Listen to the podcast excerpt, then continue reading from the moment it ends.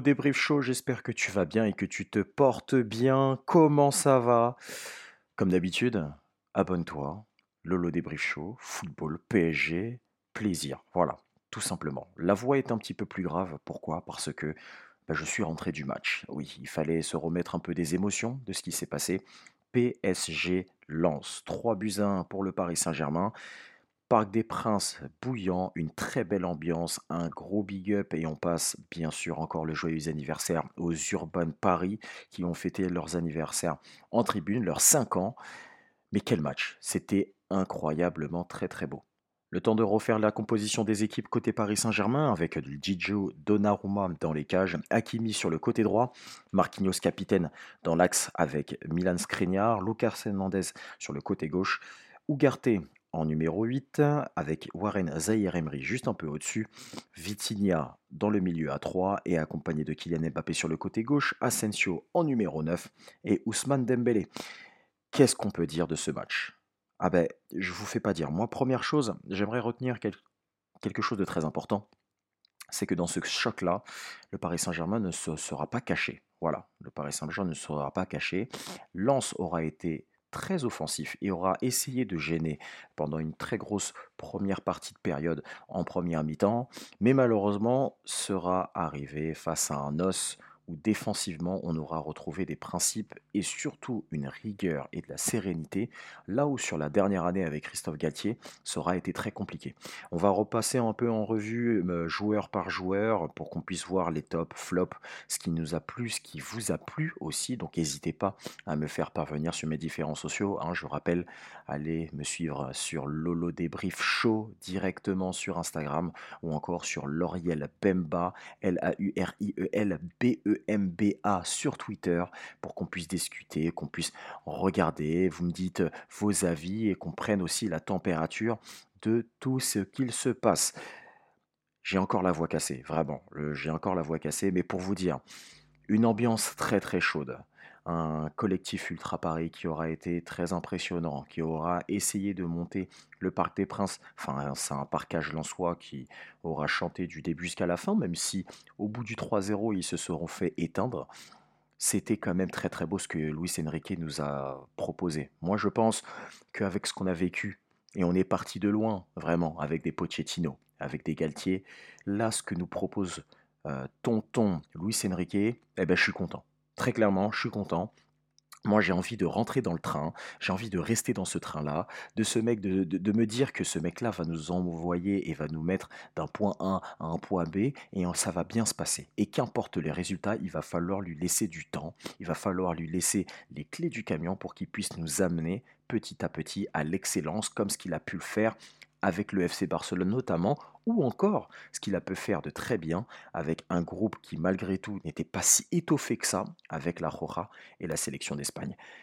Luis Enrique, en termes de jeu, c'était très très très très convaincant, mais on va passer directement un peu à la composition des équipes et surtout à la revue de nos joueurs.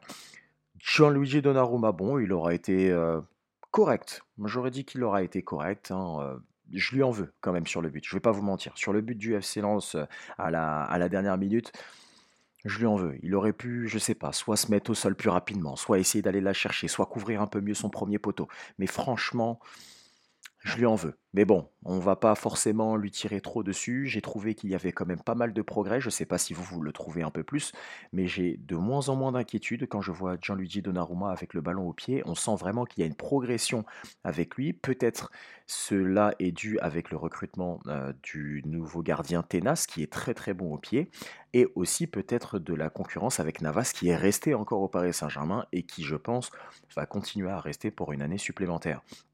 Donc pour lui, euh, Gianluigi Donnarumma, ça ferait que du bien pour lui. Hein. avec son jeune âge, il continuerait à progresser. Donc c'est surtout ça qui serait très important. Et on va dire qu'on va lui laisser une bonne note, une bonne note de 6-7, hein, une note correcte. Allez, même pas 6-7, je te donnerai 6,5. Parce que pour moi, le dernier but, eh, tu dois faire quelque chose. Mais bon, bref, comme ça au moins c'est passé et c'est dit. Passons principalement à la défense, ce qui m'a le plus plu, euh, en tout cas avec le milieu de terrain dans ce match-là. Lucas Hernandez sur le côté gauche. Cette personne n'est pas venue pour rigoler. Voilà, je vous le dis très clairement, cette personne n'est pas venue pour rigoler, elle est venue pour vous nous montrer, pour nous montrer, nous Paris Saint-Germain et nous, fans et supporters du Paris Saint-Germain, eh ben, très clairement, je ne suis pas marseillais, ne me parlez pas de ce qu'on a dit, de ce qu'on a pu parler, de ce que j'ai pu faire comme erreur. Non, je suis parisien et je vais vous le montrer. Et là, Lucas Hernandez, eh ben, j'ai trouvé quelqu'un de solide. Et à chaque fois qu'il avait le ballon, eh ben, je disais, mais, mais lui, en fait, il est champion du monde, lui. En fait, lui, lui, il est champion du monde. Lui, il a gagné avec le Bayern, lui. Lui, il a été champion avec le Bayern. Il a gagné la Ligue des Champions avec le Bayern. Il a gagné de nombreux titres. Et c'est ça que j'aime avec ce joueur. La hargne, la combativité. Il se prend des coups de malade, mais il va pas hésiter à en reprendre. Et je vous pose une question, et j'espère qu'on y répondra. Et j'inviterai des intervenants pour qu'on puisse en discuter un peu plus. Mais quid de Nuno Mendes si Lucas Hernandez est à ce niveau? Voilà. Je dis ça là, je laisse un pavé dans la mare.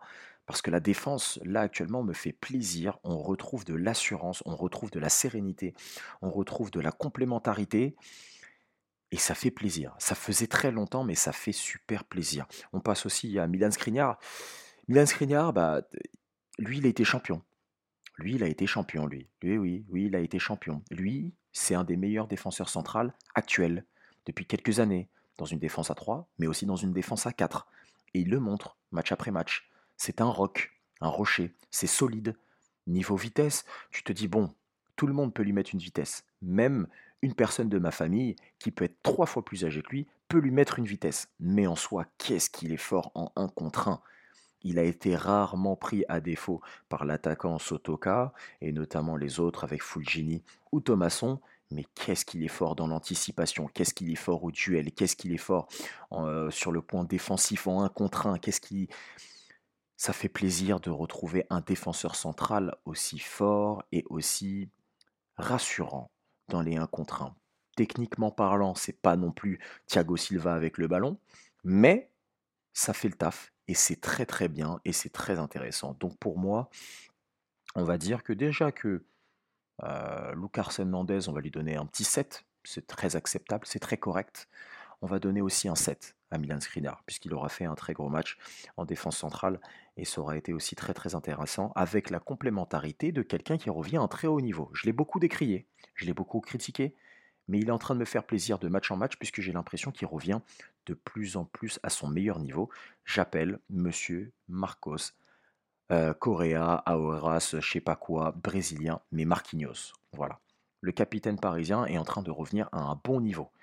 Et je vais reprendre les avis et surtout un avis d'un intervenant que je connais très bien, avec qui vous pouvez retrouver sur Paris Central en tant que podcast ou même sur YouTube, Kevzor, qui disait que faites attention au jugement qu'on peut donner sur euh, Marquinhos, là où l'année dernière il était complètement laissé à l'abandon avec des joueurs qui ne défendaient pas. Et n'importe quel gros joueur qui se retrouve dans ce type d'équipe, eh ben, il est laissé tout seul et bah voilà, hein, ça peut être catastrophique pour tout le monde. Et aujourd'hui, je le comprends encore plus quand je vois qu'il y a une équipe autour de lui et que défense et que surtout défendre et en défense centrale, bah, ça ne se fait pas tout seul. Il faut être à la fois quatre, mais le premier défenseur central, c'est aussi l'attaquant. Et quand on voit qu'une équipe défend à l'unisson, eh ben, il ne peut y avoir que des bonnes choses à tirer de ce Marquinhos. Marquinhos aura été très sûr avec le ballon, il aura été très bon défensivement, il aura rattrapé aussi pas mal de bonnes choses défensives, notamment quand Milan Skriniar se faisait prendre par la vitesse, on avait l'anticipation défensive qui arrivait avec Marquinhos et qui venait couvrir dans son dos j'ai trouvé un Marquinhos à son niveau et qui me fait plaisir. On espère que Marquinhos va continuer à retrouver les sommets, notamment en Ligue 1, pour retrouver encore plus de confiance en Ligue des Champions et faire en sorte qu'il ne retrouve pas le Real Madrid pour pas qu'il puisse, euh, voilà, euh, vous avez vu que les genoux ils puissent trembler, mais bon, on, ne va pas non plus tirer trop sur l'ambulance. Marquinhos aura été bon. Et ça fait plaisir de le retrouver à ce niveau. Et franchement, je t'encourage. Voilà, je garde la pêche, je t'encourage. Voilà, ne baisse pas les bras et on est là pour t'accompagner. Voilà, pour ceux qui ont la ref, au moins on est là pour ça. Marquinhos, je te donne la note de 7. Voilà. voilà, c'est une note d'encouragement. D'autres vont dire, ben Lauriel, t'es un peu, t'es un peu, euh, euh, je sais pas, c'est trop rapide, hein, t'es es un peu trop gentil. Non, je te donne 7. Parce que pour moi, tu m'auras prouvé satisfaction. Donc c'est bien, j'aime bien. Et on va passer au dernier. Et pour moi, qui aura peut-être été le plus en dedans. Voilà. Par rapport au dernier euh, podcast, vous allez me dire non mais Ariel, tu tires un peu trop dessus, euh, euh, on dirait que tu es, trop sur lui en ce moment, etc. Oui, oui, oui, oui. Ça fait un moment que je suis sur lui, et pour moi, ça fait un moment qui doit me prouver et qui doit me montrer satisfaction. Hakimi, Ashraf, Marocain de sélection. Pour moi, tu dois montrer mieux. Et je te le dis très clairement, je te laisse encore quelques matchs. Sinon, je commence à rentrer Moukielé dans la discussion. Je le dis devant tout le monde, vous m'écoutez, vous en parlez, vous regarderez le match à nouveau. Mais moi, sur le point de vue technique, j'attends encore mieux d'Akimi. De sa qualité, j'attends encore mieux. De sa percussion, j'entends encore mieux. Dans la lucidité, j'entends encore mieux. Et j'attends encore, encore mieux. Puisque j'ai dit j'entends et non pas j'attends. Pour moi, Akimi, tu dois faire mieux. Vraiment, vraiment, vraiment. Il y a des prises de balles, il y a des accélérations, il y a des prises de décision qui pour moi doivent être plus importantes que ça. Et pour moi, tu dois vraiment faire encore mieux. Je vais te donner 6 pour t'encourager à faire mieux parce que l'équipe a été bonne et qu'il y a une victoire derrière. Mais attention, Moukili revient de blessure. Et d'ici quelques temps, il sera totalement, mais totalement dans la rotation dans les matchs. Et sachant que Nuno Mendes va revenir dans le groupe très rapidement, quid d'avoir deux latéraux extrêmement hauts et pourquoi ne pas avoir un qui sera extrêmement fort en percussion et l'autre qui va pouvoir compenser défensivement avec peut-être un Danilo Pereira, un Marquinhos qu'on va décaler sur le côté droit, ou un Antimokile qui prendra la place d'un Hakimi. Je laisse ça sur le terrain, maintenant après c'est vous, c'est à vous de me dire. Mais bon, ça après, c'est vous qui voyez. En tout cas, je te donne la note de 6, mais tu dois faire mieux. Tu dois faire mieux. Ça, je te le dis. Ça, vraiment, très clairement, je te le dis. On va passer au milieu de terrain avec la petite revue euh, euh, des milieux de terrain qu'on aura vu euh, très très bien. Hein. Je vais vous dire Vitinha, on va commencer par lui, Vitinha, que j'ai trouvé un peu en dedans, assez timide. Euh, je me suis dit, c'est encore Toulouse dans ta tête, c'est encore Lorient en première mi-temps, dans les prises de décision, dans le décalage, dans, dans plein de petites choses. Et plus le match avançait, et puis tu voyais que Vitinha commençait à prendre confiance. Surtout dans la relation avec Vitinha Mbappé, Vitinha Asensio ou encore Vitinha Dembélé. Je l'ai vu prendre un petit peu plus de décisions, mon copain Silver dira, et je l'inviterai à nouveau pour qu'on puisse parler de son cas, mais il va me dire, mais t'es encore trop gentil, c'est encore trop, pas assez de personnalité, trop de passes latérales, et patati patata. Moi, j'ai trouvé que Vitinha est en constante progression. C'est un joueur jeune, il faut lui laisser du temps, il faut lui laisser aussi le temps de trouver un rôle efficace dans cette équipe et dans cette nouvelle composition. N'oublions pas que nous partons de loin et que nous étions avec un Galtier qui s'amusait juste à mettre des plots et à contempler et à regarder les stars en se disant J'espère qu'ils vont me faire une solution. Là, Enrique arrive à trouver quelque chose de cohérent et il essaye de faire quelque chose en face. Donc moi, j'ai trouvé que c'était très encourageant. Et Vitinha, rien que pour ça, je vais te donner 6,5 ou 7. Je sais pas, c'est à vous de me dire. 6,5 ou 7, c'est vous en fonction de votre sensibilité. Mais moi, ce que j'ai trouvé et ce que j'ai aimé de Vitinha en deuxième mi-temps, ça a été les accélérations, ça a été la percussion, ça a été les décalages, ça a été la technique en sortie de balle. On a réussi à le trouver pas mal de fois dans les pieds il a réussi à parfois sortir du pressing au bout de deux, trois lançois autour de lui. Je vous rappelle une petite image hein, où il arrive à faire un petit slalom technique de ce que pouvait nous faire un Marco Verratti à ses pures années prime en sortant d'un pressing entre 3-4 joueurs, s'il est capable de faire ce genre de choses-là, avec la confiance, ça va s'amener petit à petit à être de plus en plus fort. Donc, Vitinha, je t'encourage, ne baisse pas les bras, et je vais te donner la note de 6,5. Voilà. Si tu étais, tu me rajoutais encore quelque chose en plus, je sais pas, je t'aurais donné peut-être 7, mais là, c'est bien. Franchement, c'est très très bien. Si tu pouvais aller me chercher une passe décisive en plus, ça pourrait être pas mal. On va passer à la pépite la star actuelle du Paris Saint-Germain, on va dire que Magic System disait tant qu'il y a la vie, il y a espoir. Et ben moi je dirais tant qu'il y a Emery au PSG, et ben il y a l'espoir. Zahir Emery est peut-être un des plus grands cracks au milieu de terrain qu'on n'aura pas vu depuis un bon moment et surtout qui émerge de notre centre de formation. Le Titi parisien aura été monstrueux. Je sais pas comment tu. J'espère que tu pourras entendre ce podcast et, et, pourquoi pas le, relire ou le garder dans ton crâne, dans, ton cerveau, dans ta cervelle, je ne sais pas, mais continue, mon petit. C'est la seule chose que je peux te dire. même si techniquement ça reste à revoir parce que tu n'as que 17 ans, mais c'est costaud, tu es fort mon grand, tu es vraiment très fort, et il faut que tu continues comme ça. Moi, la façon dont Lens nous a écrasés physiquement l'année dernière sur certains matchs, à l'aller comme au retour, toi, tu leur as montré avec des retours défensifs, et tu ne faisais pas des coups de physique, mais c'était des coups de pression.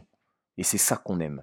Ça, ça sent le 91, ça sent le 92, ça sent le 93, ça sent le 7-5, le 7-7, le 7-8. Ça sent tout ça là. Et ça, ça fait plaisir. Parce qu'on a senti que là, c'était la nationale. Les, matchs en national qui te faisaient du bien. Et c'était ça qui te sortait et qui disait, bon, les gars, là, il faut que je montre. Parce que là, je suis avec des bougs, ça va bien se passer. Bien sûr, je remets dans le contexte un boug qui veut dire mec, hein, comme ça, parce que si jamais il y a des personnes qui écoutent qui sont un peu plus âgées ou quoi, ils vont dire mais qu'est-ce qu'il raconte, je ne comprends pas trop le schmilblick ou quoi. Boug, ça veut dire mec. Voilà, comme ça moi c'est fait. Mais Warren, continue comme ça.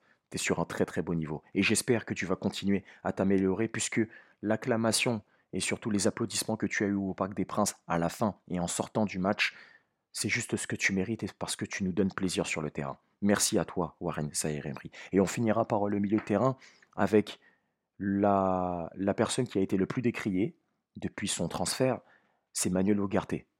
Il aura beaucoup été décrié pendant la préparation parce qu'on disait, bah voilà, 60 millions, c'est un peu trop, c'est une clause, on aurait pu aller chercher d'autres joueurs, des Kovacic, des Si, etc. Au tout début, moi personnellement, hein, moi qui avais regardé quelques matchs du Sporting Lisbonne en Ligue des Champions, je me suis dit, c'est bien, mais est-ce qu'il a la stature pour pouvoir s'imposer en tant que vrai numéro 6 dans cet effectif-là? Eh bien, il nous aura montré, et il nous montre match après match, trois matchs et quasiment trois masterclass, que ce mec-là, ben moi je suis dans mon canapé, et moi hier j'étais au virage Auteuil, donc dans la tribune, ben moi j'ai peur. Moi en fait, quand je récupère le ballon, et en fait que, devant moi j'ai effacé Manuel, mais que derrière moi j'ai encore Ougarté, ben ça fait mal. Voilà. C'est ça en fait que je vois dans tout ça. C'est que Manuel Ugarte est en train petit à petit de fermer des bouches. Et là, il va la fermer à un bon nombre de personnes, puisque le niveau qu'il est en train d'atteindre sur des petits matchs de Ligue 1 et face à des gros de Ligue 1, puisqu'on parle malgré tout du RC Lens qui a terminé deuxième et vice-champion de France derrière nous l'année dernière, eh ben, je pense qu'en Ligue des Champions, ça va nous faire énormément de bien. Est-ce que Manuel Ugarte est-il le chaînon manquant qu'il nous manquait au milieu de terrain depuis ces dernières années? Je ne sais pas on pourra le dire lors des gros matchs. Et j'ai hâte que ça arrive, notamment avec le déplacement à Lyon, la réception de Nice et la réception de l'Olympique de Marseille. Kylian Mbappé sur le côté gauche aura été, pour moi, à son juste niveau. C'est-à-dire que quand Kylian est là, ça fait du bien. Quand il est bien dans sa tête, ça fait du bien. Quand il sourit, ça fait du bien. Quand il veut jouer avec les autres, ça fait du bien. Et ben moi, j'ai retrouvé un Kylian qui avait l'impression de jouer avec ses potes j'ai l'impression de retrouver un groupe qui joue avec ses potes. Et Kylian, quand il est dans cet état d'esprit-là, eh ben, il défend. Je l'ai vu faire des retours défensifs. Je l'ai vu euh, revenir dans son camp. Je l'ai vu presser avec les autres. Je l'ai vu jouer de façon technique avec euh, Ousmane, Asensio, avec qui le courant est bien passé. Et j'ai bien aimé. Kylian sentir avec maintenant ce qui est quasiment la normale, deux buts, ou parfois un but par match, on va l'appeler Monsieur Ratio 1, puisque lui, au fur et à mesure, dès qu'il va commencer à, jouer, bah, ça, va être, ça. Bah, Kylian Mbappé, euh, maintenant, quid de ton dossier? Est-ce que tu restes pour du long terme, du moyen terme, du court terme? S'il faut que tu restes, très clairement, Kylian, si tu m'entends, il faut que tu restes sur du long terme. Parce que le but, c'est que si on fait tout ça là, c'est pas pour rien. Hier, le collectif Ultra Paris a chanté en ta gloire le Paris Saint-Germain et le Parc des Princes à chanter le son de Kylian Mbappé, c'est pas pour rien. Kylian, fais la bonne décision. Même si le Real t'approche, fais la bonne décision.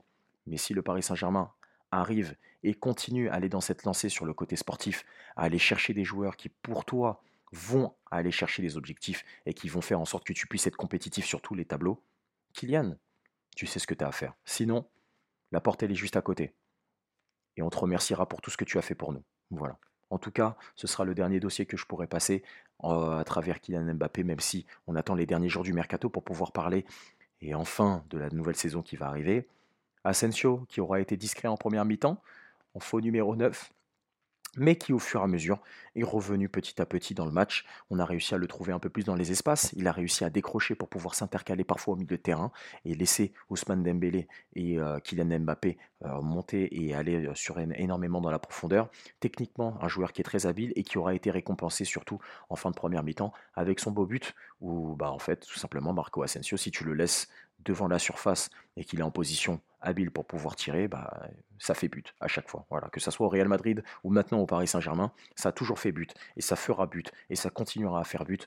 Continue, ne baisse pas les bras. Kylian Mbappé, sur la note, je te donne un 8 parce que tu as été très bon et je continue pour toi pour que tu puisses rester au Paris Saint-Germain. Asensio, je te donnerai 7 et on parlera de Ousmane Dembélé. Ousmane Dembélé qui aura était discret sur certains instants, mais qu'est-ce que ça fait plaisir de voir que bah, en fait, le Paris Saint-Germain a deux armes offensives et surtout deux armes euh, de destruction massive. C'est-à-dire que ça soit Kylian Mbappé ou que ça soit Ousmane Dembélé, quand ça va sur le côté, ça déborde, ça crochette, ça petit pont, ça grand pont, ça provoque, ça centre, ça tire. C'est Ousmane Dembélé, c'est Kylian Mbappé, ça fait plaisir. Et en fait, ça fait du bien, ça fait énormément de bien. Il aura été face à Machado et Medina. Machado, eh ben, il aura pris son carton jaune. Medina, eh ben, il aura pris aussi son carton jaune. Il aura fait mal pendant quasiment tout le match.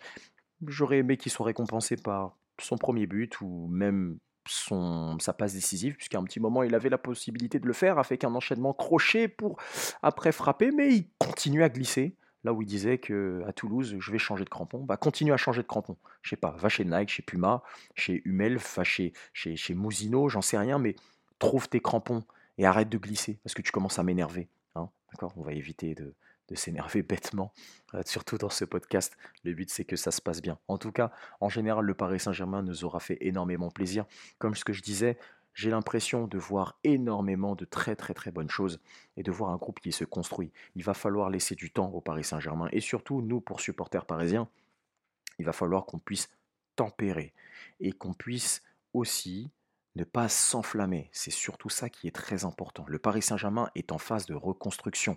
Ce n'est pas avec cette équipe et il nous manque des joueurs ou il nous manque surtout des postes ou des, ou des, des, choses qui sont assez importantes pour arriver à un certain objectif, ce n'est pas aujourd'hui, ni demain, ni après-demain qu'on gagnera potentiellement la Ligue des Champions. Mais laissez-nous construire, laissez le Paris Saint-Germain construire avec Luis Enrique et les potentiellement les futurs recrues qui viendront amener plus de qualité offensive, défensive ou au milieu de terrain, ce Paris Saint-Germain-là, parce qu'il est sur la bonne voie. Avec une identité pareille, il y aura, je pense, très peu de matchs on va tirer la gueule, là où ces deux, trois dernières années, ça aura été très, très, très compliqué. En tout cas, ce qu'il faut retenir, c'est que les points forts de ce match, Ougarté, Kylian, Warren Zahir, Emery, je vais avoir du mal à toujours le citer en podcast, j'en ai marre, mais en tout cas, Warren, tu auras été très fort et très, très, très bon. La rigueur défensive qui aura été plus intense en deuxième mi-temps, même si en première mi-temps, on aura été face à une équipe qui nous aura bien sûr, hein, essayer de faire du 1 contre 1 sur tout le match, mais j'ai l'impression que physiquement, les Parisiens commencent à être de plus en plus impressionnants, de plus en plus forts. C'est là où peut-être il y a quelques années, ça devenait assez compliqué puisqu'on démarrait très très fort et puis on se terminait un peu plus calmement au fur et à mesure des matchs, en espérant que ça puisse continuer surtout sur de la longue durée. Et puis l'asphyxie qui a été faite au Lensois en deuxième mi-temps qui est vraiment à soulever les vagues qui se sont multipliées sur la défense lançoise, on le voit très très bien, hein, mais surtout en termes de composition d'équipe et, de statistiques. À la fin du match, le Paris Saint-Germain a énormément survolé les débats, là où il y a quelques matchs c'était assez compliqué, surtout quand je reprends les statistiques du match avec, les, avec notamment les possessions de balles. On finit quand même à 66 de possession de balle euh, face à 34. 17 tirs, non 7 cadrés, euh, avec un expected goals de 1,52 et 0,47 euh, en face. voilà, je pense que le Paris Saint-Germain aura été très costaud à domicile et aura montré toute l'étendue de ce qui peut arriver sur les prochaines semaines, sur les prochains mois, sur les prochains matchs. Et ça sera très intéressant. On va pas forcément parler de flop puisque l'équipe a gagné, même si, voilà, pour moi, les flops, euh, seront été les rentrées euh, qu'on aura vues, l'entrée de Solaire, l'entrée de Ruiz, qui n'aura pas forcément montré. Est-ce que Luis Enrique essaye de montrer aussi à la direction que, bon, les gars, il faudrait peut-être s'activer sur le, le plan des transferts parce que j'attends potentiellement des joueurs pour faire tourner. Ce sont des joueurs qui, pour moi, à faire incorporer dans une rotation, pourquoi pas au milieu de terrain, mais pour les faire jouer en attaque, ça reste quand même très très très léger. Donc potentiellement, on attend de voir ce que peut donner le dossier Randall Colomwani qui pourrait se terminer avant la fin du mercato euh, en bonne position puisque le joueur euh, a déjà un accord avec le Paris Saint-Germain et souhaite venir au Paris Saint-Germain le plus rapidement possible. Quid du dossier Barcola et quid, et ça on en parlera dans les prochains jours, du dossier Marco Verratti qui aurait un accord avec euh, une équipe au Qatar et qui là, bah, on ne sait pas qu'est-ce que ça va donner parce que quid de Verratti s'il s'en va? Je vous fais pas dire. En tout cas, merci à toi d'avoir écouté ce podcast. Continue à venir me noter sur le podcast, euh, à venir t'abonner, à ajouter le podcast dans tes réseaux pour que tu puisses avoir les mises à jour directement sur ton téléphone dès qu'il y aura euh, bien sûr un épisode qui sortira. N'oublie pas de mettre la cloche. Viens t'abonner sur mon Instagram, Lolo Débrief Show. Viens t'abonner sur mon Twitter ou maintenant X, Lauriel Bemba, L-A-U-R-I-E-L B-E-M-B-A qu'on puisse discuter. Et puis si jamais toi aussi tu as envie de passer dans le lot des Drift Show, eh ben, tout simplement qu'on vient, euh, que tu viennes parler avec moi, qu'on vienne discuter, on, fait un petit rendez-vous, euh, je t'envoie un petit lien, et puis comme ça on, ça se fera euh, à distance, ou sinon je suis capable de me déplacer. Enfin bref, il y a tellement de choses et tellement de possibilités qui sont faites. Encore joyeux anniversaire aux Urbains de Paris. Longue vie à vous, longue vie au collectif Ultra, longue vie au Paris Saint-Germain. Ici c'est Paris et on se voit sur le prochain épisode. Prenez soin de vous, des gros bisous à vous, ciao ciao.